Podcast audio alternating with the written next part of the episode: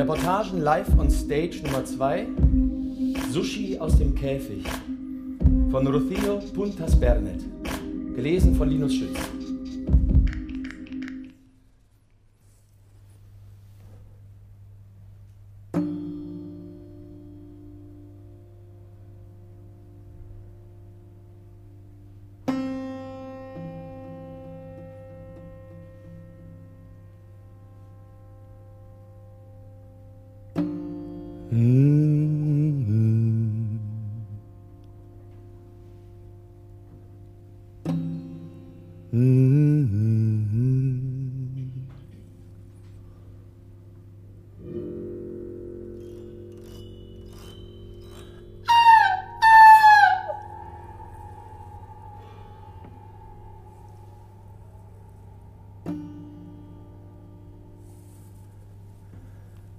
Dein Einzug in die Küchen der Welt war dein Todesurteil. Nie hätte ich einen solchen Erfolg in der Gastronomie für möglich gehalten. Als ich ein kleines Kind war, wart ihr in meinen Augen einfach nur stinkende Riesenviecher. An den Geruch nach Fischresten habt ihr mich erinnert, den der Nordwind von der Fabrik herüberwehte und an die Wolke, die meine Nachbarin Rosa hinter sich herzog, wenn sie nach der Arbeit in der Konservenfabrik die Treppe zu ihrer Wohnung hinaufstieg und den sie auch durch ihr tägliches Schaumbad kaum los wurde. Wie er mich anekelte, dieser Geruch. Erst später habe ich erfahren, dass er von anderen Fischen stammte. Vom alljährlichen Fang gelangten jeweils nur gerade zwei Exemplare in die Hände der Dorfbewohner. Eines wurde der Virgen de la Luz geopfert, der heiligen Jungfrau des Lichts. Das andere teilten die Almadabreros, die Thunfischfänger, unter sich auf. Euren wahren Wert hat damals keiner gezahlt. Denn dir und den Deinen, den größten und wertvollsten aller Thunfischarten, dem roten Thun, dem Tunnus tynus oder atlantischen Blauflossen-Thunfisch war schon damals ein ganz anderes Schicksal bestimmt. Dein metallisch blauer Rücken steht in starkem Kontrast zu deinem silbrigen Bauch. Muskulös bist du und flink. Durch kraftvolle, kurze Schläge der Schwanzflosse bringst du es über kurze Strecken auf annähernd 70 Kilometer pro Stunde. Dein Kopf bleibt aber beinahe regungslos. Deine Stromlinienförmigkeit ist auch der US-Marine nicht entgangen. Das heißt, du hättest ihnen beim Bau ihrer Torpedos Modell gestanden. Im Laufe deines fast 30 Jahre währenden Lebens legst du gewaltige Strecken zurück, nicht zuletzt zur Erhaltung deiner Art. Beim Thema Fortpflanzung bist du ziemlich anspruchsvoll. Zum Leichen kommst du ins Mittelmeer, weil du hier den richtigen Salzgehalt und die perfekte Temperatur findest. Deine Eier legst du zwischen zwei und vier Uhr morgens ab. Als großer Raubfisch stehst du weit oben in der Nahrungskette, flexibel genug, dich dem wechselnden Speiseangebot der Meere anzupassen. Wenn es sein muss, tauchst du bei der Suche nach Nahrung auch mal auf 1000 Meter Tiefe ab.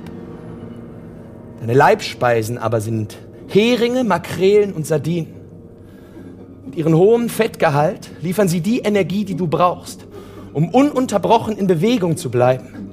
Stillstand nämlich wäre dein Tod, denn nur durch Bewegung gelangt genug Sauerstoff durch die Kiemen in deinen Körper.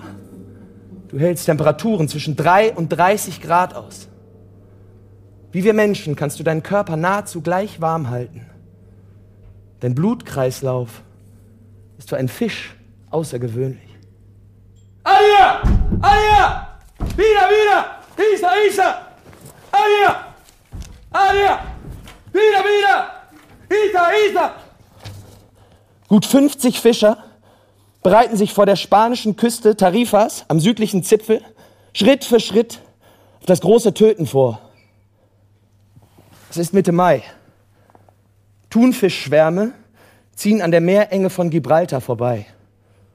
Ein paar der Fische haben sich in dem kunstvoll ausgelegten Unterwasserlabyrinth aus im Boden verankerten Stellnetzen verfangen. Mit ihren Booten formen die Fische einen Kreis, während Taucher die Tiere separieren, die heute geschlachtet werden sollen.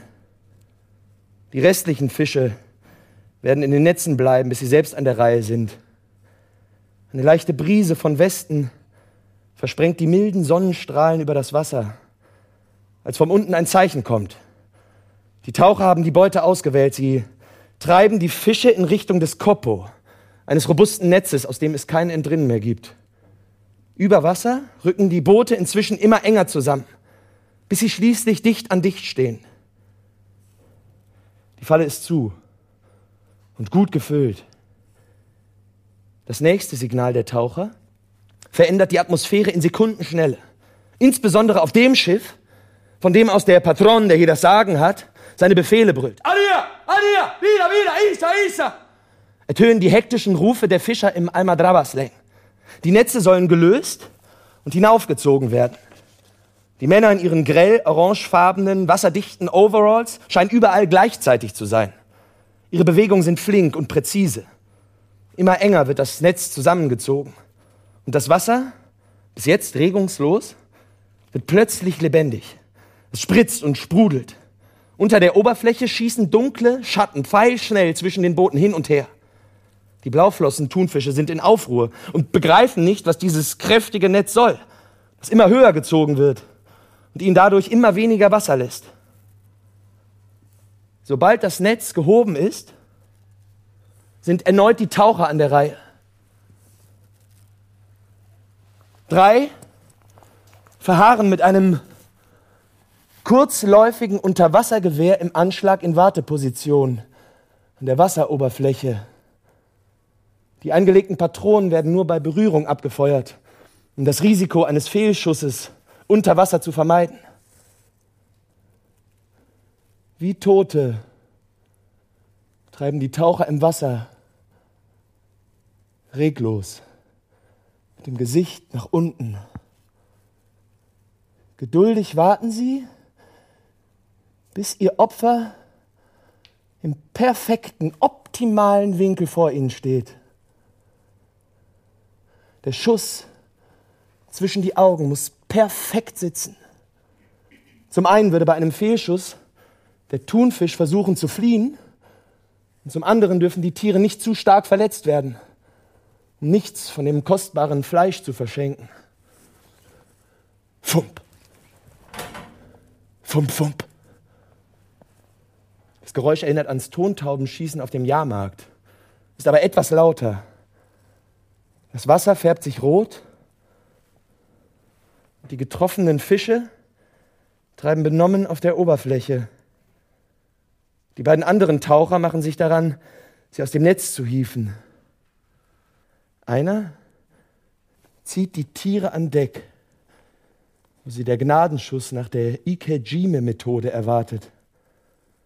Nach einem Stich in die Stirn wird ein Draht eingeführt, der bis zur Wirbelsäule vordringt und dort sofort sämtliche Nerven kappt. Und so vermeidet man das Jake-Phänomen. Mit zunehmender Stressdauer wird in den Muskeln Milchsäure produziert, die dem Fleisch einen unangenehmen metallischen Geschmack verleiht. Ein weiterer Stoß wird unterhalb der Rückenflosse gesetzt, um das warme Blut abzulassen. Der 48-jährige Juan Carlos sieht neben den regungslosen, aufgehängten Kolossen winzig aus. Er verharrt einen Moment lang demütig vor ihnen. Bis vor wenigen Jahren war das noch eine deutlich blutigere Angelegenheit. Man war wie auf Drogen, hatte einen unglaublichen Adrenalinschub. Danach hat ja jeder einzelne Muskel wehgetan. Aber in dem Moment selbst hast du, hast du nichts gespürt. Weder wie kalt das Wasser war, noch den Schmerz, wenn du einen Schlag abgekriegt hast. Wenn wir im Wasser waren, dann haben wir alles um uns herum vergessen. Es galt, den Haken möglichst schnell ins Auge des Thunfischs zu rammen. Und wenn du einen hattest, musstest du ihn irgendwie ins Boot hieven. Es gab Exemplare Die haben eine halbe Tonne gewogen und waren bis zu drei Meter lang. Der Boom des roten Fleisches kam im 20. Jahrhundert mit den japanischen Einwanderern auf. Sie brachten ihren liebsten Fischgerichte in die neuen westlichen Heimaten, vor allem die USA mit. Seit den 90er Jahren verbreitet sich vor allem Sushi, der in mundgerechte Stücke zerteilte mit gekochtem Reis, Algen, Sojasauce und Wasabi servierte Rohfisch um die Welt. Es hatte leichtes Spiel bei Konsumenten, die nicht nur aufgeschlossen für alles Neue, Unbekannte und Exotische waren, sondern auch zunehmend an einer gesunden Ernährung interessiert. Die Anforderungen an die rohe Delikatesse sind hoch und der Blauflossen-Thunfisch erfüllt sie aufgrund seiner Beschaffenheit wie kein anderer. Der importierte Ernährungstrend sorgte für eine sprunghaft ansteigende Nachfrage nach Fleisch des roten Thuns. Die Folgen waren sehr bald zu spüren. Im Jahr 2007 gingen die Bestände des atlantischen Blauflossen-Thunfischs drastisch zurück. Auf 28 Prozent an der atlantischen Ostküste und auf 18 Prozent an der Westküste. Die ICCAT, die Internationale Kommission zur Erhaltung der Thunfischbestände im Atlantik, sah sich gezwungen einzugreifen und einen eisernen Plan zur Erholung der Population durchzusetzen. In den ersten Jahren wurden die Fangquoten derart stark heruntergeschraubt, dass die gesamte Fischereibranche unter den harten Einschnitten ächzte.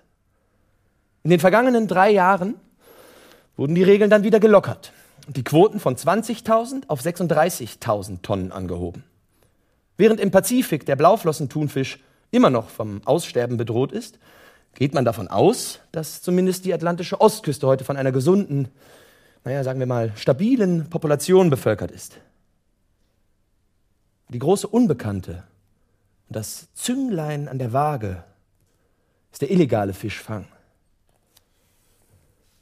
Er könnte das labile Gleichgewicht schnell wieder zerstören.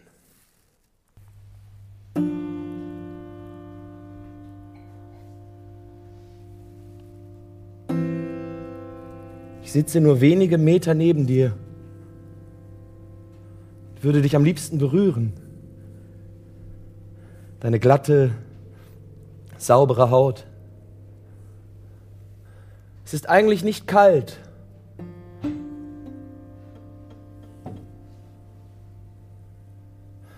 Aber als der Schnarcher genannte Zerlegemeister den Raum betritt und ganz anderes im Sinn hat als ich, gefriert die Luft. In der rechten hält er ein Messer, in der linken einen Haken, mit dem er dich und deine na, knapp 200 Kilogramm nach Bedarf in Position bringen wird. Als das Messer auf dein Rückgrat trifft, ertönt dieses sehr spezielle Geräusch, das der Kunst des Thunfischzerlegens und Filetierens im Spanischen ihren Namen gibt. El Ronco, eine Art Schnarchen oder heiseres Röhren. Als erstes trennt der Schnarcher deine Schwanzflosse ab, dann den Kopf, dann entnimmt er die Fischmilch. Man sieht, was für ein kräftiges Männchen du warst. Vom Bauch werden die Filetstücke abgetrennt, vom Rücken die dunklen. Dann wird die Ventresca entnommen, dein kostbarstes Fleisch, mit dem für den japanischen Konsumenten optimalen Fettgehalt von 10%. Es folgen die oberen dunklen Teile, die Descargamentos und das magere Bauchfleisch, das Tarantello. Jedes kleinste Stück aus dem du einmal bestanden hast, wird separiert. Selbst die Gelatine deiner Augen endet in einem Cocktail. Nicht umsonst giltst du als Schwein der Meere. Ein Schwein, für das selbst manche Vegetarier eine Ausnahme machen. Na, jedenfalls, wenn es in appetitliche Häppchen zerlegt, roh und nur mit etwas Sojasauce serviert wird. Eine Delikatesse, die von manchen Restaurants direkt vor dem Gast zubereitet wird.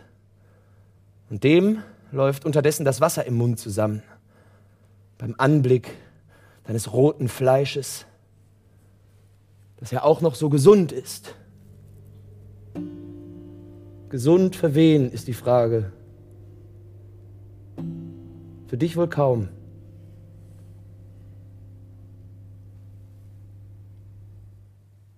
Aber wen kümmert das schon? Du bist ja bloß ein Fisch. Ein Fisch, der heute sogar viel weniger leiden muss als früher. Ja, ich weiß schon, selbst grüner Spargel hat es leichter als du. Bei grünem Spargel wird wenigstens das Herkunftsetikett mitgeliefert und auf lange Transportwege und damit den Klimawandel hingewiesen wenn er außerhalb der Saison aus Mexiko oder Peru nach Europa gebracht wird. Und du?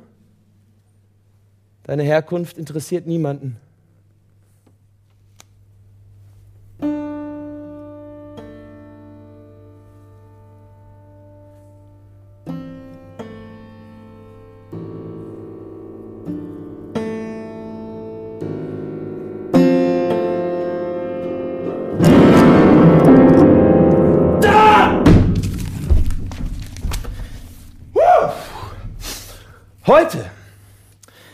Geht nicht mehr der komplette bei der Almadraba gefangene Thunfisch nach Japan. Gadira, die Vertriebsfirma, behält die Hälfte des Fangs für sich. Nach jahrelangen Geschäften mit den Japanern hat das Unternehmen von deren Erfahrungen gelernt. Prozesse wurden optimiert, Methoden übernommen, wie etwa das Zerlegen des Tuns, das nach japanischer Art deutlich ertragreicher ist. So hat sich Gadira angesichts einer sehr hohen ganzjährigen Nachfrage unabhängig vom Laichzyklus der Thunfische gemacht und reguliert zugleich den Marktpreis, dass nicht die ganze Ware auf einmal auf den Markt werfen muss. 2020 hätte eigentlich ein gutes Jahr werden sollen. Die ICCAT hatte dem Unternehmen eine höhere Fangquote eingeräumt. Insgesamt 1100 Tonnen roter Thun. Endlich würde man den Traum erfüllen können, eine der Almadrabas wieder zum Leben zu erwecken, die schon länger nicht mehr stattfinden konnten. Es sah gut aus. Bis das Virus kam. Und Covid-19. Ja, wie würde man den Fisch verkaufen können? Wo doch der gesamte Hotel- und Gastronomiesektor lahmgelegt war. Ja, die Kunden aber gaben sich nicht geschlagen.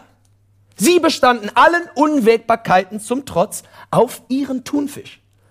Sie griffen kurzerhand zum Smartphone und bestellten das begehrte rote Fleisch eben per Telefon. Gadira reagierte umgehend und lossierte auf die Schnelle einen Online-Shop. Das Versprechen, innerhalb von 48 Stunden den begehrten Thunfisch an jeden beliebigen Ort der spanischen Halbinsel zu liefern. Die Pandemie, die zunächst ein hoffnungslos verlorenes Jahr zu prophezeien schien, eröffnete völlig neue Absatzmöglichkeiten. Auf einem Markt, der sich ohnehin nicht mehr bremsen lässt. Allein im Mittelmeer wird durch den Thunfischfang mehr als eine Milliarde Euro im Jahr umgesetzt. Eine derart lukrative Ressource löst unweigerlich Interessenskonflikte zwischen den Ländern aus, auf die die Fangquoten verteilt sind. Norwegen und Dänemark etwa fordern angesichts der Erholung der Blauflossen-Thunfischpopulation in ihren Gewässern höhere Fangquoten. Daneben gibt es Länder wie Mauretanien oder Namibia, wo es lange Zeit gar keine Thunfische mehr gab oder jetzt erstmals welche gesichtet werden. Na, auch diese Länder wollen die Fische fangen dürfen. Schließlich ernähren sich die Tiere in ihren Gewässern. Für roten Thun besitzt Spanien die höchste Fangquote weltweit. Im Jahr 2020 waren das annähernd 6000 Tonnen, ein Sechstel der global erlaubten Fangmenge.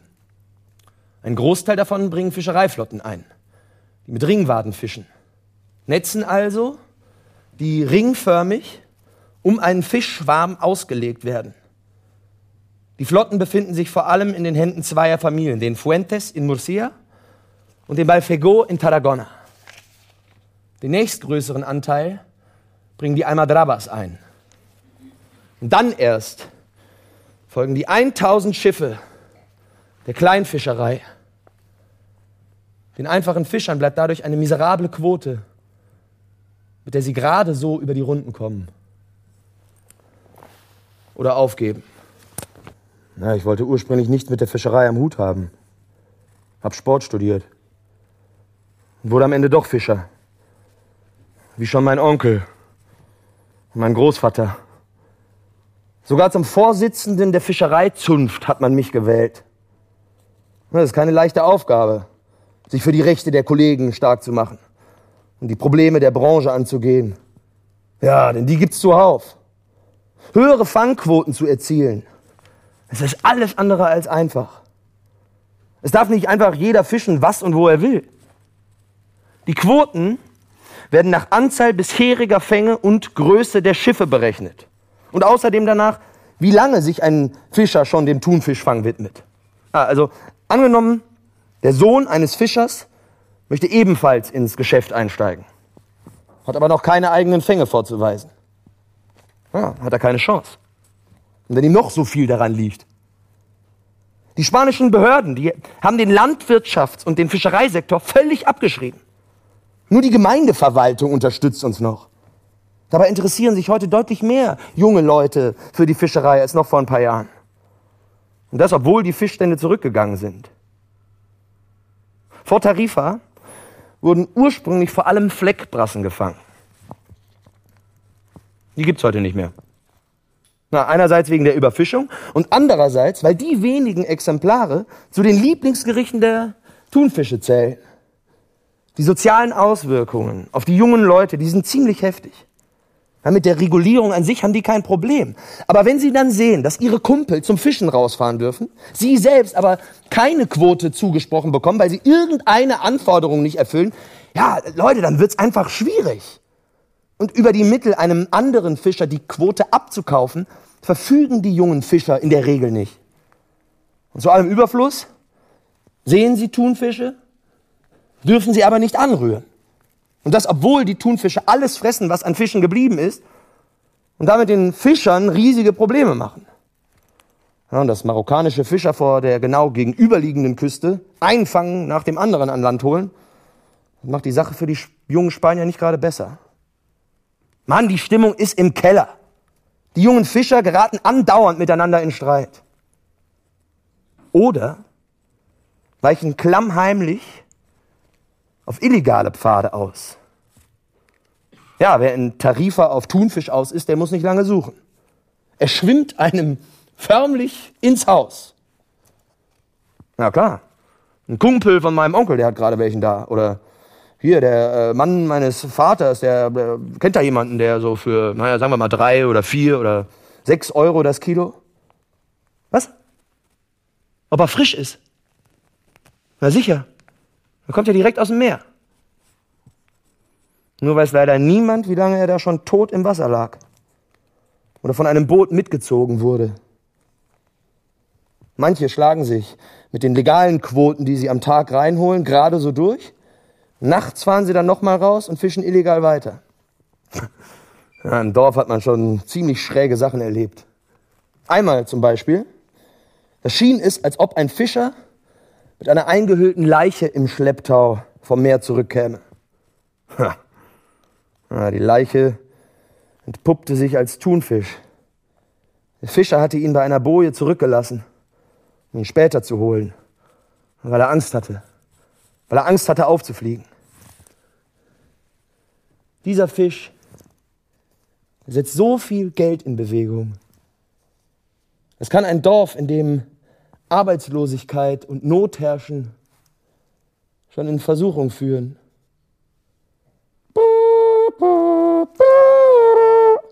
Die Blauflossen-Thunfischmafia erlitt einen herben Rückschlag. Einer gemeinsamen Ermittlung von Europol und der spanischen Guardia Civil gelang es, ein in mehreren Ländern operierendes Netzwerk aufzudecken. Das Ergebnis? 79 Beschuldigte, 50 beteiligte Unternehmen, 80 Tonnen beschlagnahmter Thunfisch. Gewinn 25 Millionen Euro. Nach Schätzungen der spanischen Zeitung El País wurden im Jahr 2018 insgesamt 2500 Tonnen roter Thun illegal gehandelt. Geschätzter Wert 750 Millionen Euro. Die Operation trug den Namen eines der begehrtesten Teile aus dem Bauchfleisch des Thuns. Operation Tarantello. Ja, ist doch klar. Auf dem Markt führt der illegal gefangene Thunfisch zu zahlreichen Problemen.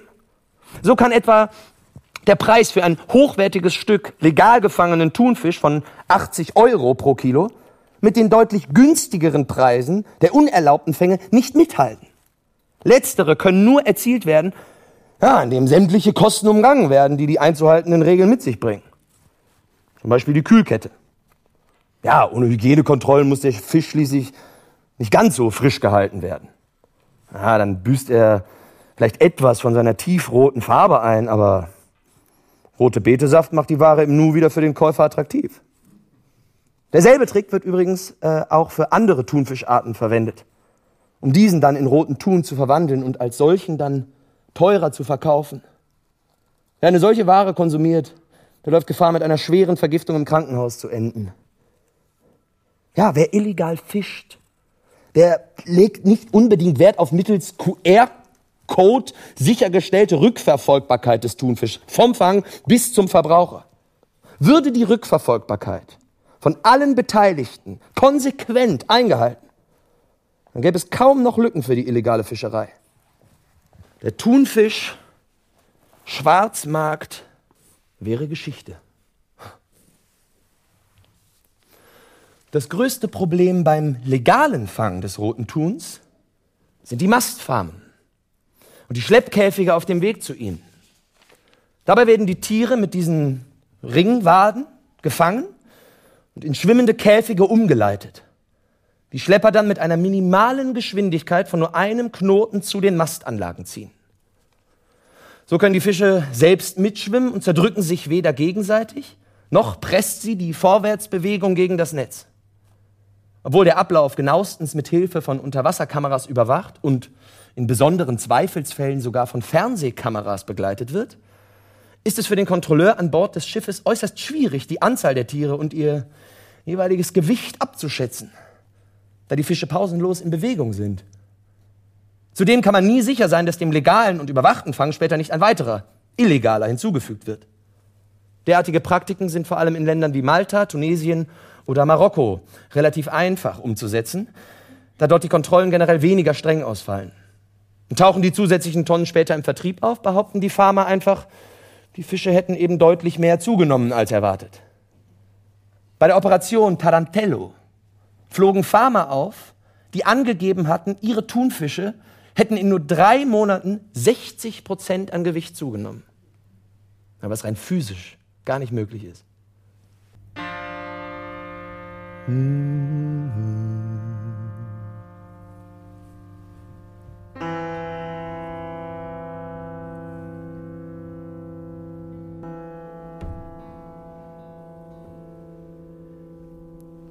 habe gesehen, wie du dich im Meer getummelt hast. Ich habe gesehen, wie du legal und illegal gefangen wurdest. Ich habe gesehen, wie man dich zu mundgerechten Stücken verarbeitet hat. Und jetzt gehe ich mit dir schwimmen.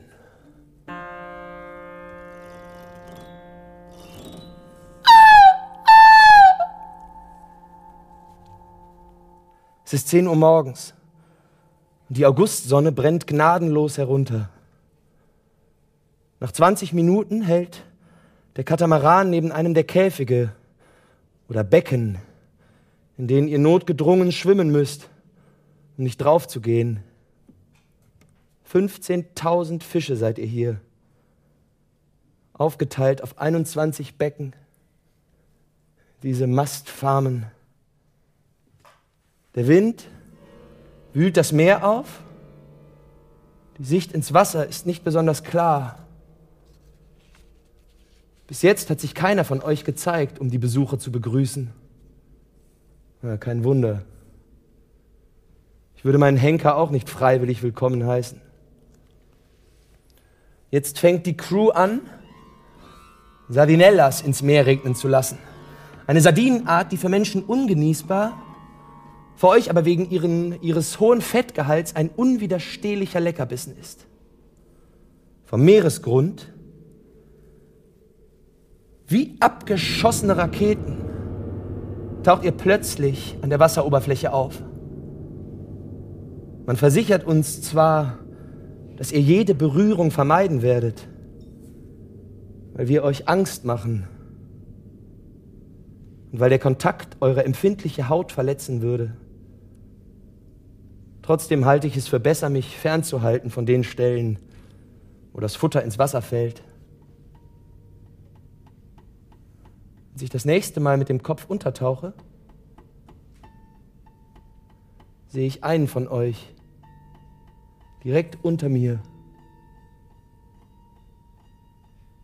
So nah. So groß.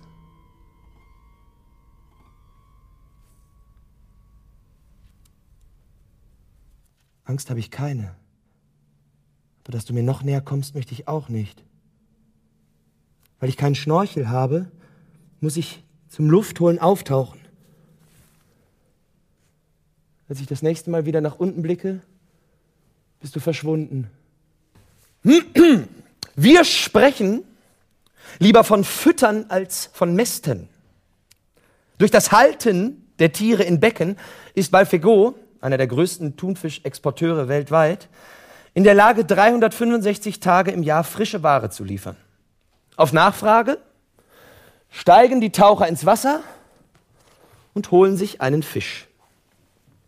Man besteht darauf, dass sie keine Mastfarmen betreiben, sondern wilden Thunfisch halten, weil wir sie an den Balearen fischen und weil wir sie von Juni an, wo sie gefangen werden, bis mindestens September durchfüttern. In dieser Zeit fressen sie sich nämlich die 30 Prozent Fett wieder an, die sie auf der Suche, auf dem Weg von Nordatlantik bis ins Mittelmeer verloren haben. Sie erhalten von uns Heringe und Makrelen. Genau das, was sie in Freiheit auch fressen. Ja, das tun allerdings nicht nur die Thunfische. Das gesamte marine Ökosystem hängt von diesen Fischschwärmen ab. Genau wie der Mensch. Man verschwendet hier enorme Ressourcen. Fische, die den Menschen immer schon als Nahrung gedient haben, werden nimmersatten Riesenmäulern zum Fraß vorgeworfen, nur um einen Luxusmarkt aufrechtzuerhalten. Zehn bis zwölf Kilo Fisch braucht ein Thunfisch, um nur ein Kilo zuzunehmen. Ja, das ist doch Wahnsinn. Anfang letzten Jahres zeigte sich eine weitere, bisher unbekannte dunkle Seite der Mastfarm. Als das Sturmtief Gloria im Januar mit voller Wucht auf die Region Tarragona an der spanischen Ostküste traf, da kippten durch den starken Seegang die Käfige von Balfego. Und etwa 12.000 Thunfische entkamen aus den Anlagen. Entlang der gesamten Küste wurden hunderte Tonnen verrotteter Fisch angespült. Tiere, die sich beim Unfall verletzt hatten oder starben. Oder, noch schlimmer, verfingen sich in den Fischernetzen und verdarb den gesamten Fang. Balfego bot den Betroffenen Entschädigungszahlen an. Bis zum heutigen Tag behaupten die, alles in ihrer Macht Stehende getan zu haben, um die Angelegenheit zu bereinigen. Ja, nur haben wir von einer Entschädigung bis heute nichts gesehen. Man, man muss doch nur der Spur der Vögel folgen, dann sieht man die Thunfische springen. Ich bin jetzt gut 20 Jahre hier. Aber sowas, nee, sowas habe ich noch nie gesehen. Die Thunfische, die werden von den gefangenen Thunfischen angelockt und von dem Futter, das aus den Käfigen fällt. Und dann bleiben sie einfach und schnappen sich auch noch die paar wenigen Fische, die uns geblieben sind. Und als Raubtier verschrecken Thunfische andere Fische zudem. Ja, wenn das alles bekannt wäre, dann würden sie uns Einzelfischern mit Sicherheit die Quoten erhöhen. Nicht einmal 50 Tonnen werden der gesamten Küste von Tarragona zugesprochen. Wer zuerst kommt, der mal zuerst. Die Abfälle, Gott, die Abfälle. Die Abfälle, die aus den Käfigen fallen. Meine hunderte Fische, die Unmengen fressen und ausscheiden. Wo soll das hinführen? Ich bin Langleinenfischer.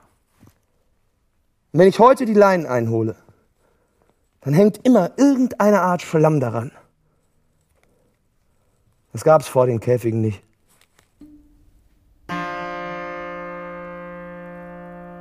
Oh, I beg you.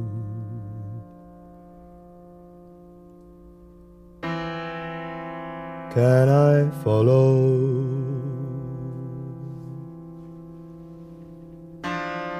Oh, I ask you.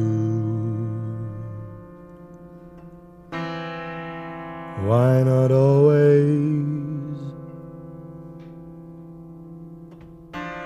be the ocean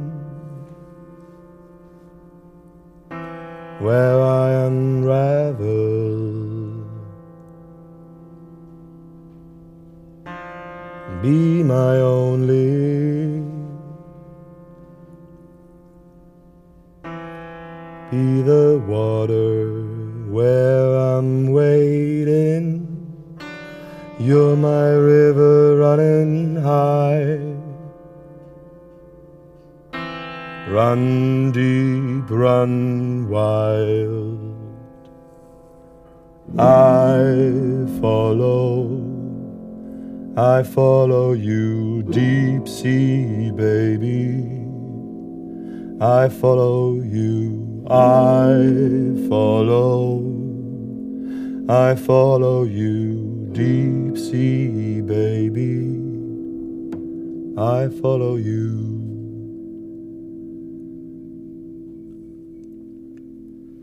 Ob schon Thunfische Muskeln wie Stiere haben, ist ihr Skelett nicht widerstandskräftiger als das einer Sardine. So kämpfen sie auch nicht dagegen an, wenn sie merken, dass sie in einem Netz gefangen sind. Ein Zeichen von Angst oder Intelligenz. Man hat festgestellt, dass Thunfische ein Gedächtnis haben und dass sie bei Geräuschen, die sie nicht mögen, wütend werden. Und wenn sie wütend sind, dann hören sie auf zu fressen. Was das Verhalten betrifft, unterscheiden sich Thunfische in, Geschan in Gefangenschaft kaum von ihren wilden Artgenossen. Nur den Instinkt, sich auf Wanderschaft zu begeben, den verlieren sie. Auch der Instinkt, bei Nervosität zu fliehen, bleibt ihnen, was auch eines der großen Probleme der Gefangenschaft ist. Vermeiden, dass die Tiere an die Käfiggitter prallen und in der Folge verenden. Als es 2016 erstmals gelang, den Lebenszyklus des im Käfig gehaltenen roten Tuns zu schließen, hatte man sich bereits die Unterstützung der EU für ein weiteres, noch deutlich ambitionierteres Projekt gesichert. Die kontrollierte Fortpflanzung des roten Thunfischs in künstlichen Becken. Das eigens dafür konstruierte Schiff steht in unmittelbarer Nähe von Massaron und beherbergt vier Tanks mit einem Fassungsvermögen von sieben Millionen Liter Wasser und glänzenden Wänden, damit der Thun sie sieht und nicht dagegen prallt. Da die Tiere immer zu fressen haben und nicht nach Futter suchen müssen, wachsen gezüchtete Thunfische schneller als ihre wilden Artgenossen. Ob schon alle aus demselben Jahrgang sind, erkennt man die deutlich größeren Tiere, die sich im Kampf ums Futter durchsetzen. Wenn es zum Winter hin kälter wird, dann heizt man das Wasser einfach, damit die Fische nicht unnötig Energie verbrauchen. Um den Fortpflanzungszyklus zu manipulieren, trickst man die Tiere kurzerhand durch Eingriffe in Lichtverhältnisse und Wassertemperatur aus, sodass sie mitten im Dezember denken, es sei Sommer. Der Stress, den die Tiere allem Anschein nach erleiden, wenn sie sich in Gefangenschaft fortpflanzen, wird durch die Injektion eines Hormons neutralisiert. Im Sommer sollen in den Tanks zum ersten Mal Thunfischlarven schlüpfen. hoffen die Forscher.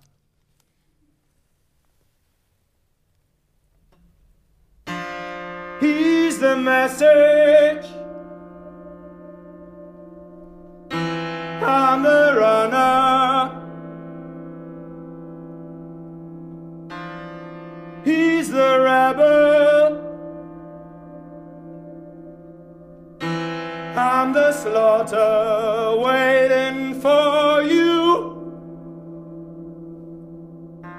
You're my river running high. Run deep, run wild.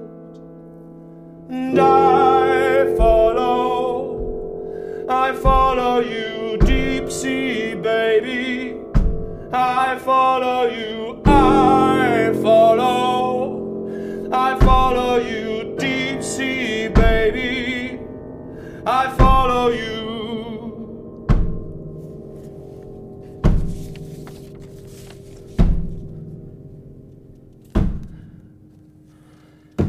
Der Startschuss zur Ruta des Roten Thuns 2019 in Tarifa fiel in der mittelalterlichen Kapelle des Castillo de Guzmán el Bueno, was mich dir wieder ein Stück näher bringt.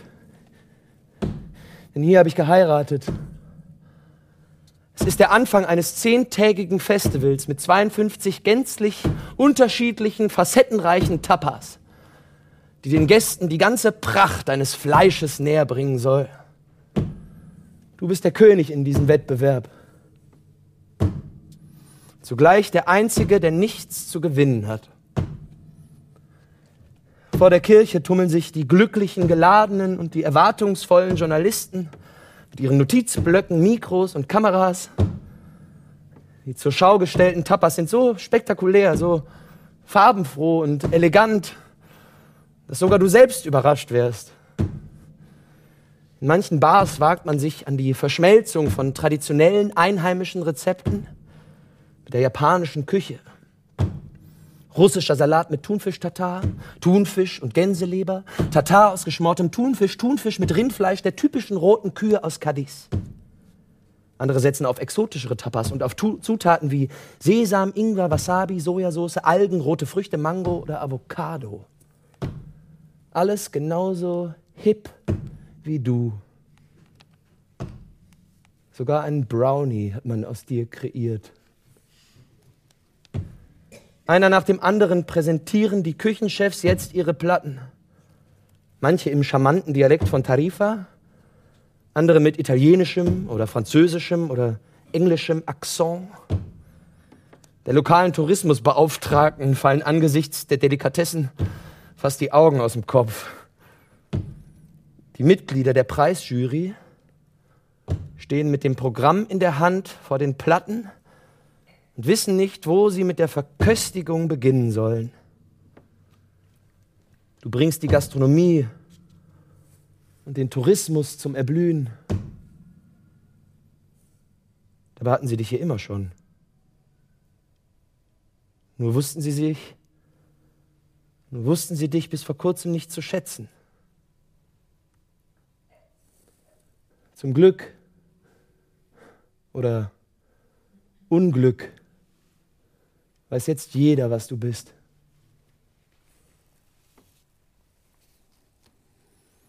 Das rote Gold des Mittelmeers.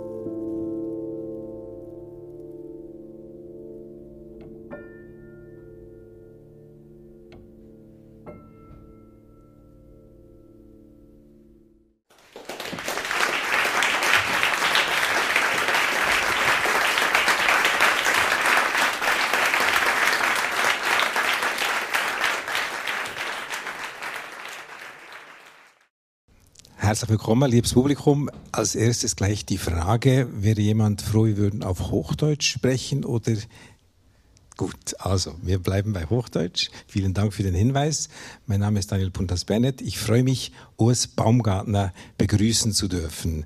Aber zuerst möchte ich von meiner Seite nochmal sagen, ich durfte diesen Text, den Sie jetzt eben gehört haben, als zuständiger Redaktor betreuen. Das heißt, man liest ihn 10, 15 Mal, man hilft mit dem Autor oder der Autorin in diesem Fall äh, gewisse Stellen noch zu verbessern, wenn es möglich ist. Und irgendwann hat man man das Gefühl, man hat ihn gesehen und kennt ihn schon fast auswendig. Und nach dieser fantastischen Vorstellung von Linus habe ich das Gefühl, ich habe gar nichts verstanden. Jetzt habe ich den Text begriffen. Also noch ein, einmal herzlichen Dank. Das war erste Sahne. Wunderbare Performance, Linus. Noch einmal einen Applaus für dich.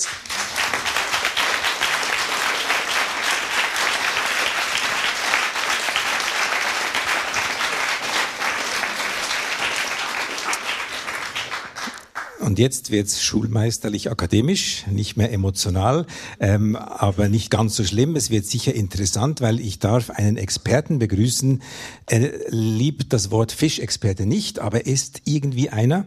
Urs Baumgartner äh, ist äh, aus Bern, ein Berner, der aber in Spanien lebt. Insofern weiß er da sehr Bescheid über die Dinge, die wir gerade gehört haben. Er hat Umweltingenieur gelernt und äh, Ressources, Ressourcenmanagement und ist dann von 2010 bis 2016, sechs Jahre lang hat er in Asien gelebt und sich mit Aquakultur und Fischerei auseinandergesetzt. Also er weiß sicher, von was er spricht. Er lebt, wie gesagt, in Spanien und dort hat er ein Beratungsunternehmen äh, mit zwei Freunden und berät ähm, Fischer, Fischproduzenten, Einkäufer, Labels. Das werden wir jetzt alles ein bisschen kennenlernen. Vielen Dank fürs Kommen, Urs. Und ich möchte gleich einsteigen, einsteigen mit dem letzten Satz, den wir gehört haben auf der Bühne. Das rote Gold des Mittelmeers. Ähm, und am Anfang haben wir gehört, dass die Tarifeños, diese Fischer dort, gar nicht wussten, was sie da für ein Gold eigentlich vor der Küste haben. Wie kam es dazu? Wir haben es ein bisschen gehört. Kann man wirklich sagen, die Sushi-Kultur der Japaner hat aus einem wertlosen Fisch einen wertvollen Fisch gemacht? Ja, also das stimmt insofern schon. Also, und, also ich persönlich habe das auch erlebt, äh, finde ich eine der schöneren Geschichten eigentlich in meiner Arbeit, weil oft geht es ja bei Fischerei um Überfischung und eigentlich um die negativen Folgen. Aber ich habe das selbst zum Beispiel in einem Projekt von, von Go miterlebt in, auf den Philippinen. Ähm, da werden äh, Gelbflossentunfische sehr nachhaltig gefischt mit, mit Kleinbooten. Die Fische gehen raus, die haben eine Handleine und fischen da auf 100 bis 300 Meter mit einem einzigen Haken und der Fisch wird rausgeholt und, und die kommt so zurück. Zum Teil haben die nicht Mo Motore auf ihren Booten, also die rudern daraus. Das ist wirklich sehr nachhaltig. Ähm, das Problem für, jetzt für diese Fischer war eigentlich, dass sie, äh, wie es auch schön beschrieben wurde, ähm, nicht wussten, wie man Thunfisch, die haben ja sehr starke Muskeln, eben sind, sind wirklich, das sind äh, super Schwimmer. Und wenn man die tötet mit einem Kopfschlag, äh, sind die nicht tot, sondern die Muskeln, die arbeiten weiter und die verbrennen das Fleisch eigentlich. Und ähm, nicht nur in den Philippinen, sondern ganz vielen anderen Orten, äh, weil die Leute nicht wussten, mit, wie mit diesem Fisch umgehen, wird er dann irgendwie an den Strand gebracht, ein paar Stunden und so, kein Eis damit, äh, mit dabei, also wird schon gar nicht gekühlt. Der wird dann da in den, Stra äh, in den Strand gelegt, in, in, den Sand, kommt irgendwann mal auf den Markt, vielleicht äh, ja, noch Tiere, die drüber laufen und so. Und die Qualität ist dann so schlecht, dass der einfach lokal verkauft wird und, und gebraten wird und dann irgendwie zwei, drei Dollar äh, äh, pro Kilo die verdienen an diesem Fisch im besten Fall. Und durch das, dass sie eigentlich gelernt haben, jetzt auch in diesem Projekt, wo ich gearbeitet habe, was man eigentlich aus diesem Fisch machen kann oder was der Markt eigentlich auch zahlt, wenn die, die Qualität stimmt. Und das ist dann Knochenarbeit, auch mit denen das zu verbessern, Eis mitzunehmen und, und den richtig zu töten und so. Aber dann können sie ein 10, 100-faches verdienen eigentlich mit dem Fisch. Und das ist eigentlich auch schön, weil dann die ganzen Communities davon profitieren. Es ist schön für den Menschen, es ist schön für die Fischer genau. und du als Berater verdienst dafür, dass jetzt mehr von dem gefischt wird, weil es so teuer ist und verkauft werden kann. Ja, bedingt. Also äh, im besten Fall wird eben weniger gefischt. Jetzt, wenn, wenn die Leute, es gibt ja auch viele Fischer-Communities, die fischen für ihr Einkommen. Und wenn sie natürlich mit weniger Fisch mehr generieren können, mehr Einkommen generieren können, ähm, brauchen sie eigentlich weniger zu fischen. Das, äh, ja, Diese Fälle gibt es auch, leider nicht. Wenn man jetzt ähm, das das, das Fischproblem, das wir haben, mal einfach ganz global von oben betrachtet. Wo liegt eigentlich das wahre Problem? Wir wissen alle, es gibt da irgendwie diese Überfischung, die im Raum steht, jetzt nicht nur den Thunfisch partiell, sondern generell. Und äh, wir wissen, es wird sehr viel mehr gezüchtet. Ja, ist denn dieser Zuchtfisch wirklich so gut wie ein wilder Fisch? Äh, da gibt es ganz viele Nuancen natürlich. Aber generell, wo liegt heute das Problem? Kann man ähm, unbedenklich Fisch essen und wenn ja, welchen? Ah, eine sehr komplexe und schwierige Frage. Also, wenn ich jetzt das möglichst schnell äh, etwas grundsätzlich sagen würde, würde ich sagen, nein, das Gegenteil. Man kann praktisch nicht mehr unbedenklich äh, Fisch essen. Und, und, das Hauptproblem sehe ich, wenn ich es ein bisschen holistisch betrachte, aber auch ein bisschen äh, pauschal oder brutal, ist eigentlich, dass Fischerei ist ja nicht Neues. Das hat es über Tausende von Jahren gegeben und wurde auch nachhaltig gefischt eigentlich. Es hat keine negative Folgen. Und so ab den 90er, 1950er, 1960er Jahren wurde mit der ganzen Industrialisierung wurde halt Fischerei effizienter. Man hat sehr viel investiert, auch in, in, in Europa, in Amerika, um effizienter die Fische aus dem Wasser zu holen. So im Stil, ja, je größer, umso besser, weil das Meer, das gibt einfach her, was man kann. Und die industrielle Fischerei wurde eigentlich so effizient, dass wir einfach zu viel Fisch rausholen. Und dann kann sich der Fisch nicht mehr regenerieren und, und, und so kippen die Bestände und irgendwann ist, ist dann einfach Schluss. Und wir Europäer haben dort noch eine große Schuld. Wir haben dann unsere Meere leer gefischt, sind immer etwas weiter. Die ganze Küste Afrika haben alles leer gefischt und heute fischen wir irgendwo im Indischen Ozean oder im Pazifik und wiederholen da, was wir 30, 40 Jahre gemacht haben. Und die kleinen Fischereien auf der ganzen Welt haben nichts mehr zu ernähren und kommen dann nach Europa im dümmsten Fall und wir wollen sie nicht. Dabei wäre die Lösung ja eigentlich gar nicht so äh, komplex, wie wir gehört haben. Im Text hat man den Blauflossentunfisch geschützt während ein paar Jahren und die Bestände haben sich erholt. Angenommen, wir würden heute alle sagen, wir essen nur noch äh, wir werden Vegetarier oder essen nur noch Fleisch, wir essen viel weniger Fisch, äh, die Fischerei als Branche würde äh, zurechtgestutzt. Wie lange ging es, bis sich die Weltmeere wieder erholt hätten?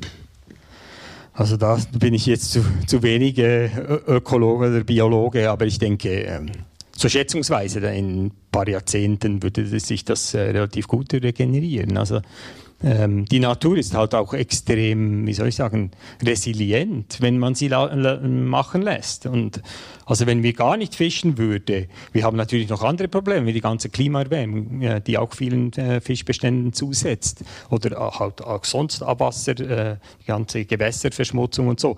Aber grundsätzlich, wenn man stoppen würde zu fischen, total, das würde relativ schnell gehen. Das ist immerhin eine halbwegs positive Nachricht in diesen vielen schlechten Szenarien. Jetzt gehen wir mal zum eigenen Teller. Äh, Sie kennen sicher äh, alle diese Büchse hier. Das ist eine x-beliebige, die ich vorher aus dem Rifflihof geholt habe. Äh, Qualité Prix, also die billigste, zwei Franken zehn für eine Düchse Tonfisch. Und dann denke ich, ja, ist alles klar, rosa Ton habe ich als Junge bei den Pfadfindern immer am Samstag so aus dem Büchslein gegessen. Ich liebe das. Ähm, und dann beginnt aber das Problem, wenn man ein bisschen beginnt zu lesen und je länger man liest, je weniger weiß man, was man isst. Ähm, wir haben also hier Qualité Prix, das heißt, es ist eine Billiglinie. Dann haben wir Dolphin Safe, das Logo. Dann haben wir das Logo von MSC, nachhaltige Fischerei. Dann steht hier Herkunft im westlichen Indischen Ozean. Das ist ziemlich ein großes Gebiet. Und dann ist es noch mit Haken und Langleinen gefischt und es ist ein Fleischerzeugnis. Das ist kein Thunfisch, ein Fleischerzeugnis. Es gibt dann noch Dosen, da steht bei der Herkunft nicht das Land, sondern da steht da unten dann siehe Büchsenboden und dort steht dann FAO 12 oder 15 oder 37. Wissen Sie, was FAO 37 ist? Ich auch nicht und ich glaube, die wenigsten der Migro- und Coop-Konsumenten wissen das. Was soll das? Was bringt das? Äh, also eine gute Frage. Also Es sind natürlich die, die verschiedenen Labels. MSC kennen Sie sicher alle, ist vielleicht das bekannteste Fischerei-Nachhaltigkeitslabel, äh, in Anführungszeichen. Dolphin Safe ist vielleicht, war mal bekannter, ein bisschen weniger.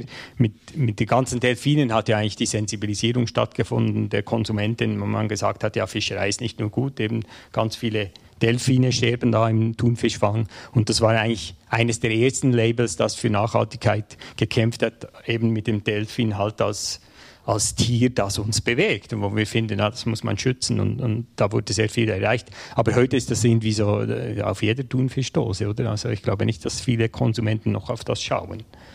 Äh. Du sprichst vom MSC oder vom Delphin Safe? Vom Delphin Safe. Okay. Ja. Beim MSC-Logo verhält es sich ja ähnlich. Das finde ich praktisch auch überall. Also wenn ich das, die ganze Palette anschaue, dann sind 70 Prozent MSC zertifiziert. Das gibt mir ein gutes Gefühl. Ist das wirklich gut, das Gefühl? Ja, das ist jetzt auch wieder eine, eine schwierige Frage, die man äh, differenziert anschauen müsste. Äh, wenn man unsere Supermärkte fragt oder äh, den WWF fragt, dann sagen die ja, aber, aber es ist dann trotzdem eher ja. Also die, die sagen alle, das ist nachhaltig. Ähm, aus meiner Sicht, Expertensicht, ist der MSC ganz klar nicht nachhaltig oder Nachhaltigkeit ist sehr eng definiert. Also er beinhaltet dann eben ganz vieles nicht, wie soziale Kriterien, Sklaverei auf Schiffen, aber auch zum Beispiel die ganze Ökobilanz. Also das sind beim MSC-Zertifizierung, also die Zertifizierungskosten, die sind sehr hoch. Und das ist einer meiner großen Kritikpunkte. Und dadurch können eigentlich nur industrielle Fischereien nach MSC zertifiziert werden. Wenn man jetzt das MSC-Label braucht als Indikator für Nachhaltigkeit, wie es der WWF macht und seine Partner dazu bringt, nur noch MSC-Labels zu verkaufen und wir als Konsumentinnen nur MSC-Produkte kaufen, dann werden all diese Kleinfischereien, die eigentlich nachhaltig sind, die werden vom Markt verdrängt und gibt es morgen nicht mehr.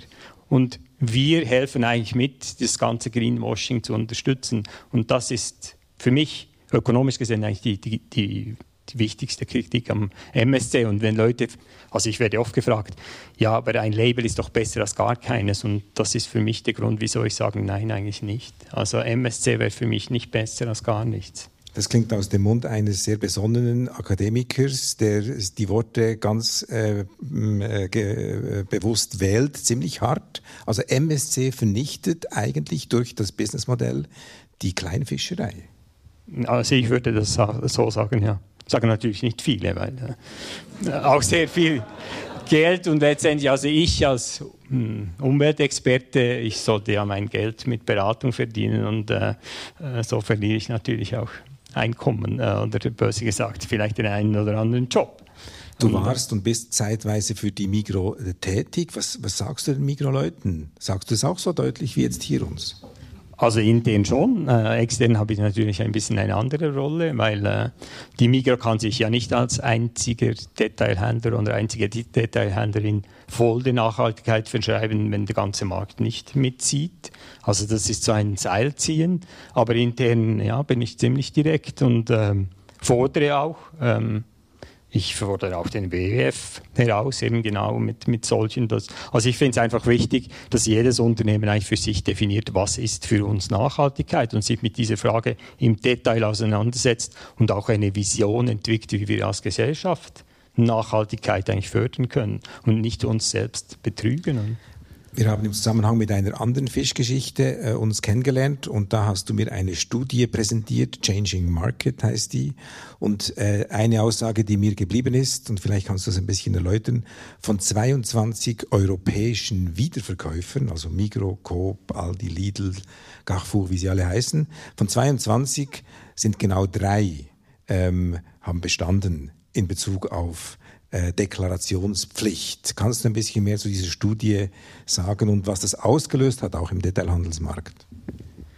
Genau, also äh, für Nachhaltigkeit ist ja Transparenz und Information ist für mich eigentlich das A und O. Also ohne Transparenz werden wir nie Nachhaltigkeit haben. Und du hast vorhin gesagt, also da ist ganz viel Information. Es gibt ja eben, ich weiß nicht, äh, diverse von Ihnen kennen vielleicht auch die, die Fischratgeber oder die Konsumentenführer vom WWF. Da kann man mit einer App schauen, welchen Fisch man kaufen soll oder welchen nicht. Ähm, und da braucht man, dazu braucht man eigentlich eine Information. Mal die Spezies, also wie heißt, wie ist der lateinische Name des Fisches, woher kommt er eben aus dem westlichen, äh, indischen, äh, westlichen Indischen Ozean oder FAO 57 oder 51, ähm, also die ganzen FAO-Nummern. Und ähm, dann muss man auch wissen, mit was für einer Fangmethode. Das sagt der WWF so. Jetzt kommt schon die, die, der erste Haken von der ganzen Geschichte. Äh, laut europäischem Gesetz und auch schweizerischem Gesetz muss man nur die Fanggerätekategorie angeben. Du hast vorhin gesagt, da steht Haken und Leinen. Und Haken und Leinen, das ist eine Kategorie, da können Handleinen sein, wie ich gesagt habe, die philippinischen Fischereien, aber da können auch Langleinen sein.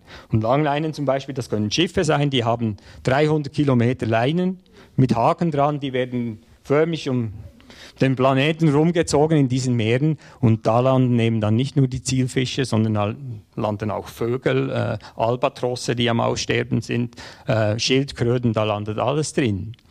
Und durch diese Deklaration, hm, also auch die Schweiz oder der Bund mitmacht und die Detailhändler mitmachen, ähm, wissen wir den Unterschied nicht mehr. Also die Fischereien sehen für uns beide aus, äh, gleich aus auf der Dose. Also ähm, da ist Transparenz eben bewusst nicht so transparent. Eine kleine Klammer, ich habe beim Migro Frischfischabteil den Verkäufer gefragt, woher der Gelbflossen-Thunfisch, der teuerste, für 63 Franken das Kilo herkäme. Und er sagt, aus dem Westpazifik natürlich. Und als ich dann gefragt habe, ja, und wie wurde er gefangen? Ja, Wildleinen, natürlich. Also so nach dem Motto, bist du eigentlich bedeppert, dass du es nicht weißt? Dann habe ich die haargenau gleiche Frage gestellt dem Coop, äh, Riflihof Frischfischverkäufer. Äh, der war deutlich sympathischer, aber deutlich unwissender. er sagte mir nämlich zuerst, ähm, keine Ahnung, ich habe Fisch nicht gern. Das Kilo war 73 äh, Franken und, und äh, 73,50 und nebendran war dann das rohe Fleisch für Sushi. Ähm, und er sagt mir, wenn Sie wirklich was Gutes wollen, nehmen Sie das rohe Fleisch, weil das ist MSC und ähm, kommt ein bisschen östlicher vom Westpazifik. es kam aus Fiji und es kostete ein Franken mehr das Kilo. Also mit anderen Worten, ähm, er wusste einfach nichts und, und der andere hat mich als ignorant hingestellt. Aber wenn ich als interessierter Konsument solche Dinge, die jetzt gerade vor einer halben Stunde passiert sind, erlebe, wie, wie hat man eine Chance? Was, was empfiehlst du uns Konsumenten in Bezug auf Fischkonsum, Fischeinkauf, Fischbewusstsein? Also, wenn man konsequent sein will, und ich bin das auch nicht immer, aber ähm, ich habe dir vorher erklärt, ich, ich war fast 25 Jahre strikter Vegetarier. Seit ich mit, mit in der Fischerei und Aquakultur arbeite, habe ich wieder angefangen, Fisch zu essen, äh, mehr aus Respekt gegenüber den Produzenten, die mir das oft auch angeboten haben. Ähm, und ich, also auch wenn ich ins Restaurant gehe oder eben zum Fischshop oder so, dann frage ich einfach, kommt der Fisch her? Und wie es dir geht, geht es mir auch. Also die meisten haben keine Ahnung. Und konsequent wäre eigentlich dann zu sagen, okay, dann kaufe ich nichts. Ich glaube, das würde eine Veränderung bringen, wenn, wenn, wenn Leute merken, okay, äh, weil ich die Infos nicht liefern kann, kaufen die nicht mehr. Dann denke ich, das würde eine Bewusstseinsänderung bewegen. Aber also ich, wir sind ja alles einfach Menschen. Also wenn ich als Vegetarier ins Restaurant gehe und auch in Spanien, viele haben ja nichts anderes. Und wenn dann nur ein Fischmenü ist und der kann mir nicht sagen, woher der Fisch ist, nehme ich oft dann halt trotzdem den Fisch. Und das ist eigentlich falsch, oder? Wir sind nur Menschen, wir nehmen uns vielleicht die Zeit, diese Büchsendeklaration zu lesen oder den Fischverkäufer zu fragen, aber das bringt ja nur die Hälfte, weil die andere Hälfte passiert im Restaurant. Gibt es also einen Unterschied der Fischherkunft von der Tagliatelle al Salmone beim Luce hier gegenüber ähm, oder dem Lachsfisch mit schönen Zertifizierungen aus der Migros? Ja, also es gibt einen großen Unterschied und zwar ähm, ich, war ich in einem Forschung oder bin in ein Forschungsprojekt involviert der Uni Bern, wo wir anschauen, wie, wie der, zum Beispiel der Staat nachhaltige Agrar ähm, Agrarkonsum quasi fördern könnte mit, mit via Handelspräferenzen ähm, für nachhaltige Produkte. Und da habe ich den Fischsektor in der Schweiz sehr, ziemlich genau unter die Lupe genommen und in der Schweiz ist es so, dass eigentlich im Supermarkt die Nachhaltigkeit viel höher ist, auch durch, dadurch, dass die Supermärkte wirklich was machen wollen und andererseits auch Druck haben von Organisationen wie WWF. In der Gastronomie ist das pure Gegenteil, da zahlt eigentlich nur der Preis und die Verfügbarkeit. Also im Restaurant muss alles frisch sein, in, im Hotel ähnlich und da muss alles sehr schnell gehen und da kann man nicht, oder die sagen, man kann nicht auswählen. Also es ist wichtiger, dann den Fisch zu verkaufen und nicht noch wählerisch zu sein. Und andererseits ist der Preiskampf so stark, ähm, dass Nachhaltigkeit oder äh, ein paar Rappen mehr zu bezahlen für, die, für ein nachhaltiges Produkt, das will niemand. Und das ist so eine Kultur, da schaut auch niemand hin, ähm, niemand fragt. Ähm, die Restaurants, die sagen oft auch, ja, im Supermarkt eben könnt ihr ja Nachhaltigkeit kommunizieren. Wir können es nicht aufs Teller schreiben, also können wir es auch nicht verkaufen. Und gibt es ja ganz viele Restaurants, die sich da auch ein bisschen dem gesellschaftlichen Trend äh, anpassen und tatsächlich Deklaration machen, zumindest was das Fleisch, das Hof, äh, das Gemüse aus dem Seeland, das Fleisch vom Bauernhof in der Nähe. Ähm, aber bei den Tagliatelle al Salmone, da spielt es wie keine Rolle. Ist das so? Genau, also ich denke, ein Teil ist sicher, was ich vorher ge gesagt habe. Also wir gehen ins Restaurant, das ist ja wie ein Event. Ähm, oder man geht hin, weil man es gut haben will und nicht um kritisch zu sein. Und ich glaube auch wir, wir alle als Gäste sind dann eben, oder als Restaurantgäste sind dann eben etwas weniger kritisch, weil wir gut essen wollen und ein gutes Erlebnis haben wollen. Ich möchte als nächstes noch den Aspekt Zuchtfisch mit dir besprechen und ich möchte Ihnen auch aber sagen, ich manipuliere die Fragen hier nicht. Wenn Sie eine Frage haben, denken Sie sich die aus und ich komme dann mit dem Mikrofon zu Ihnen. Aber zuerst möchte ich noch ganz kurz das Thema Zucht, das ja in dieser Reportage auch eine große Rolle spielt. Ähm, solche 650 Kilo schwere Tiere, drei Meter lang in Zuchtkäfigen, es ist schwierig vorzustellen. Hast du äh, in deiner Zeit in Asien oder jetzt in deiner Beratertätigkeit solche Zuchtfarmen auch schon gesehen? Also jetzt mit solchen Fischen meinst du oder, oder mit anderen? Also, bei, also mit solchen Riesentieren, wie muss man sich das vorstellen? Genau, also Blauflossen, Thunfisch, das ist natürlich sehr spezifisch. Das ist wirklich so die Königsklasse, sagen wir, deshalb auch der ganze Hype oder eben das rote Gold des Mittelmeeres, weil die Beine ausgestorben waren und die Japaner eben für, für also wahnsinnig viel Geld bezahlen. Und ich meine, einerseits, ähm, das hat Linus ja sehr gut gesagt, also oder gesagt im, im, Stück eigentlich, die 4,50 oder die 3 Meter äh, Länge, das war mal. Das gibt es heute nicht mehr. Äh, und schon gar nicht in diesen Mästereien. Ähm, aber grundsätzlich ist es natürlich schon so, also so in, in Zuchtfarmen, sagen wir im, im Mittelmeer zum Beispiel ähm, Wolfsbarsch oder Dorade, das sind natürlich kleinere Fische. Und die werden meist aus ökonomischen Gründen auch, auch nicht auf die volle Größe eigentlich ihres Lebensgewicht gezüchtet, sondern die, die werden eigentlich in einer optimalen Größe ähm, rausgenommen und, und, geschlachtet, weil je größer der Fisch wird, äh, oder ja, je älter er wird, je mehr Futter braucht er eigentlich, um ein bisschen Gewichtszuwachs zu haben. Also probiert man da ein bisschen mit dem ökonomischen Gewicht. Das Futter, das der Fisch kriegt, ist ja oft auch Fisch. Und zwar zu Fischmehl verarbeiteter anderer Fisch. Und diese Relation haben wir im Text auch gehört, die kann von 12 zu 1 oder sogar noch mehr sein. Also man, man äh, braucht ähm, sehr viele Kilogramm offenbar nicht kommestiblen Fisches, um dann ein Kilo Luxusfisch zu produzieren. Ist das richtig zusammengefasst und ist das okay? Ähm, es gibt korrekte Anteile. Äh, was ich zum Beispiel nicht unterstreichen würde, ist das mit dem nicht kommestiblen Fisch, weil es gelangt sehr viel Fisch in Fischzuchten, die wir alle essen könnten. Und ähm, also ich habe dir das vorher gesagt, das Beispiel für mich etwas vom perversesten ist eigentlich der atlantische Lachs weil er vom Fleisch her ganz anders ist, Lachs, für uns als die meisten anderen Fische. Er ist deshalb auch beliebt, weil er ganz anders ist. Und böse gesagt, holistisch gesehen, wird da einfach Fisch wie Sardellen oder Sardinen werden, werden eigentlich transformiert, um einen Lachs zu kreieren, der uns besser schmeckt. Aber wenn wir die Sardinen oder die Sardellen oder die Kleinfische, pelagischen Kleinfische eigentlich direkt essen würden, wäre das viel gesünder für uns. Es wäre besser für die Umwelt und es hätte auch viel mehr für uns, aber auch für diese lokalen Fischereien, eben zum Beispiel in Afrika oder in Lateinamerika, die heute nichts mehr haben, weil große Firmen ihnen den Fisch wegkaufen. Also nicht nur eine Win-Win, sondern eine Win-Win-Win-Win-Win-Situation, wenn wir Sardinen essen würden. Sie schmecken übrigens hervorragend vom Grill. So, jetzt komme ich zu Ihnen. Sie haben sicher nach diesem äh, Input äh, von über einer Stunde rund um den Fisch eine oder andere Frage. Der erste oder die erste Fragestellerin wird beschenkt mit einer Büchse Thunfisch. Wer macht den Anfang? Ja, vielen Dank. Äh, mir spielt die äh, Vorstellungskraft eine kleine, einen kleinen Strich äh, durch die Rechnung. Sie haben gesagt 300 Kilometer.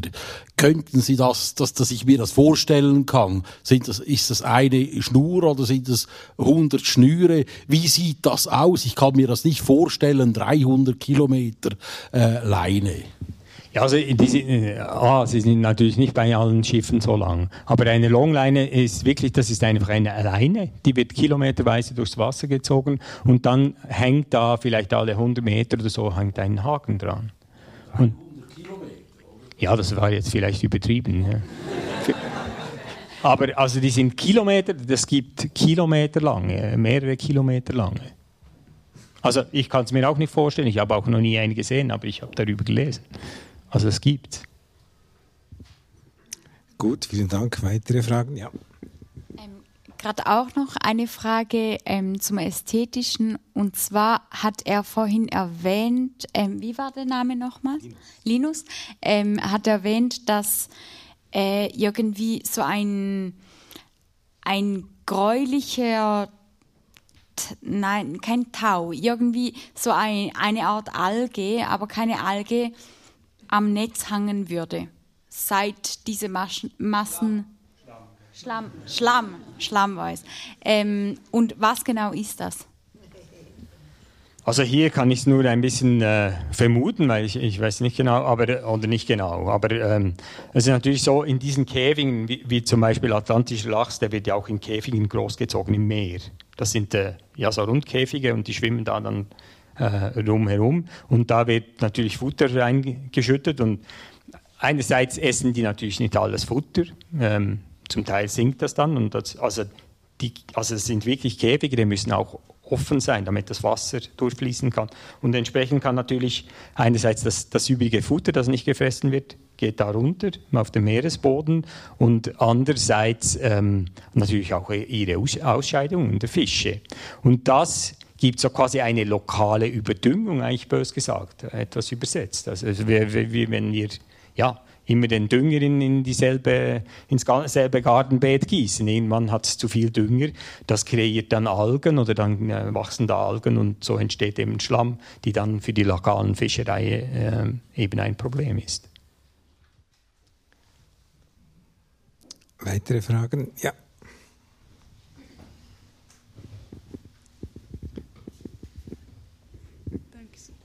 Ich weiß nicht, ob Sie das beantworten können, aber wir haben jetzt bei der Massentierhaltungsinitiative vielmals irgendwie gehört, dass so ein Huhn irgendwie ein A4-Blatt mehr oder weniger zum ähm, Platz an Verfügung hat. Kennen Sie irgendwie welche so Zahlen oder wie muss man sich das vorstellen jetzt bei diesen äh, Zuchtgehegen? Oder einfach vielleicht im Allgemeinen so tierwohlmäßig, wie viel Platz oder so Sie da noch haben? Also das ist sehr speziesabhängig einerseits. Ähm, also äh, jetzt zum Beispiel für einen Pangasius nicht dasselbe wie für einen Blauflossenthunfisch äh, ähm, oder für eine Dorade. Also in Netzkäfigen generell ähm, haben sie weniger Platz, würde ich mal sagen, als ähm, in Ponds. Aber äh, wo, wo, sich die Experten eigentlich drüber streiten, ist, viele Fische sind ja Schwarmfische, auch kleine Fische. Und da äh, geht natürlich die Meinung auseinander, was ist eine gute Dichte. Also es gibt dann auch so Leute, die sagen, ja, die möchten ja gar nicht solitär leben, also die möchten möglichst nahe bei anderen Fischen sein. Und also so, so pauschal würde ich sagen, das Schlimmste eigentlich beim Fischen ist eigentlich, dass, dass wir viel zu wenig wissen. Ähm, vor allem Fischwohl oder Tierwohl beim Fisch, das ist ein Thema, das erst wissenschaftlich vielleicht die letzten zehn Jahre diskutiert wird, aber in Fachkreisen fängt diese Diskussion erst an. Und ich würde mal behaupten, die Industrie, die fürchtet sich und äh, momentan noch davor und versucht das möglichst lange zu verdrängen. Aber grundsätzlich, ähm, es gibt auch ein bisschen einen Wandel. Beim Fisch ist es eigentlich so, man hat lange geglaubt, dass zum Beispiel Besatzungsdichte eben ein guter Indikator ist für, für Fischwohlsein. Und heute geht es eigentlich mehr Richtung, ja, wie gesund oder wie fröhlich ist ein Fisch. Also, es, ja, es tönt jetzt für viele Leute vielleicht fremd, aber ich habe Kollegen, die sind wirklich auf Tierwohl spezialisiert oder auf Fischwohl und die sagen, ein Fisch ist grundsätzlich wenn die frei sind, sind die auch glücklich und die haben auch Zeit zu spielen und die spielen auch. Und in Gefangenschaft, wenn ein Fisch nicht spielt, ist das ein Zeichen, dass er nicht glücklich ist oder genügend ja, Möglichkeit hat, eben glücklich zu sein. Und ähm, ja, um, die, um auf die Frage zurückzukommen mit der Bestandesdichte, ähm, das würde dann indirekt eigentlich darauf, oder da könnte man dann ableiten, wie, wie viel kann man überhaupt zusammen haben, um äh, die noch glücklich zu halten. Aber ich denke, bei großen Fischen wie Blauflossentunfisch, aus meiner Sicht, ohne das genau zu wissen, sind sie sicher zu eng. Um, ja, ein Fisch, der tausende von Kilometern schwimmt in kürzester Zeit und dann irgendwie mehrere Monate in so einem Käfig verbringt, das, der kann ja nicht glücklich sein. Also. Als Laie stelle ich mir vor, dass je länger die Reise vom Fisch bis zu mir auf den Teller, desto weniger nachhaltig ist das. Gehe ich jetzt mal davon aus. Wenn ich jetzt aber auf den Fisch nicht verzichten müsste, welchen Fisch dürfte ich dann essen, ähm, der wirklich eben nicht weit von meinem Teller entfernt gefischt wurde? Ähm, Erscheint eine banale Frage, ist heute immer komplexer. Ähm, man könnte ja dann einfach sagen, ein, ein Fisch, der möglichst nahe ist. Also äh, für uns wäre das äh, der Atlantik, äh, wo sehr viel Fisch herkommt. Das Problem ist, dass heute, und da sind sehr viele Leute, auch ähm, Leute, die wirklich damit arbeiten und sich auseinandersetzen, oder die Supermärkte jetzt zum Beispiel in der Schweiz wissen das gar nicht, sind gar nicht so sensibilisiert. Der meiste Fisch, sogar aus dem Atlantik, wird heute gefangen, nach China ähm, geschickt, da verarbeitet, geht dann irgendwie vielleicht noch nach Polen, wird umverpackt und kommt dann wieder in die Schweiz oder nach Holland und von da wieder in die Schweiz. Also ich glaube, das ist ein ganz großes, ganz großes Problem. Das andere, wenn, beim Transport geht es ja vor allem um, um Klimabilanz, ähm, äh, CO2-Ausstoß. Also große äh, Frachtschiffe sind eigentlich nicht so viel, ähm, nicht so schlimm für die Umwelt, wenn es gefroren ist, wenn der Fisch gefroren ist. Aber ganz viel Fisch, jetzt eben zum Beispiel diese Sushi, der wird in die Schweiz geflogen und da ist natürlich die Klimabilanz nochmal viel schlimmer. Ähm, also ist dann Frischfisch eigentlich schlimmer als äh, gefrorenen Fisch. Und ähm, ja, so wird es eigentlich ganz komplex. Also das letzte Element ist dann noch, was für ähm, Schiffe haben die gefischt und wie. Also es gibt ja Bodenschleppnetze zum Beispiel, ähm, die eigentlich katastrophale ökologische Folgen haben für, für den Meeresgrund und, und für viele, ähm, also für die Biodiversität dem ganzen Beispiel.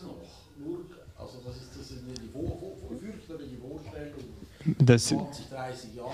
Ähm, also, also unter MSC ist die ganz große Menge sind äh, Grundschleppnetze. Ähm, in Europa würde ich sagen, ist die ganz der größte Anteil der europäischen Fischerei ist Grundschleppnetze und das sind Grundschleppnetze. Ja, das gibt's und äh, wir sind uns das nicht bewusst, eben glauben, noch einen nachhaltigen Fisch zu kaufen. Und was ich sagen wollte, bei diesen, wenn man sich das vorstellt, das sind ja riesen äh, äh, Stahlnetze, die da äh, durchs Meer gezogen werden, meeresgrundnah und entsprechend ist natürlich dann auch der Treibstoffverbrauch einer solchen Fischerei. Also da würde ich aus Ökobilanzüberlegungen lieber eine ein Fisch aus Haldenlein aus Fidschi kaufen oder aus den Philippinen als einer aus dem Atlantik, der so gefangen wurde. Je länger man ihm zuhört, desto weniger möchte man Fisch konsumieren. Ähm, hat sonst noch jemand gerade eine Frage? Ja, ich. Ah, okay. Kann ich Mikrofon Grundsätzlich kann ja der Fisch aus dem Meer eigentlich gar nicht nachhaltig sein im Moment. Weil ich habe ja die, die Grundschleppnetze, die haben ja so Scherbretter vor dran, wo das Netz aufzieht. Äh, in der Fahrt vom Schiff wird das Netz dann so mit 6 Tonnen schweren Scherbrettern aufgezogen und dort hat Sensoren drin, wo mir genau anzeigt in diesem Netz, wie viel Fisch da drin ist.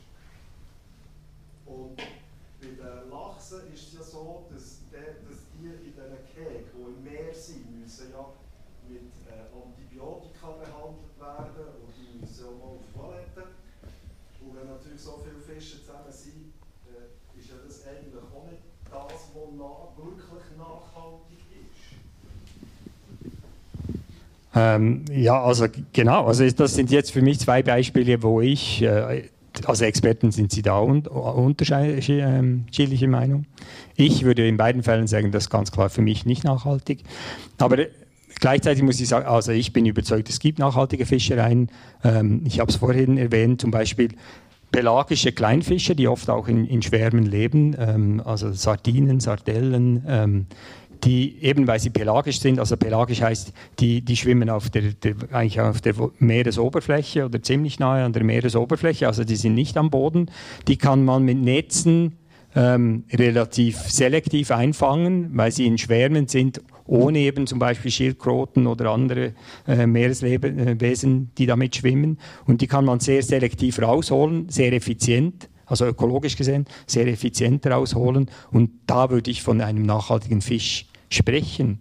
Leider sind es eben genau solche Fische, ähm, die bei uns Konsumentinnen nicht wahnsinnig beliebt sind und nicht nur bei uns, also auch in ganz vielen Entwicklungsländern eigentlich nicht geschätzt werden. Dabei, wie ich vorhin gesagt habe, das sind eigentlich die gesündesten Fische, auch rein vom Nährwert her. Die sind sehr gesund. Also und ich liebe die zum Beispiel. Gut, also wir kommen langsam zum Schluss. Ist noch vielleicht eine letzte Frage?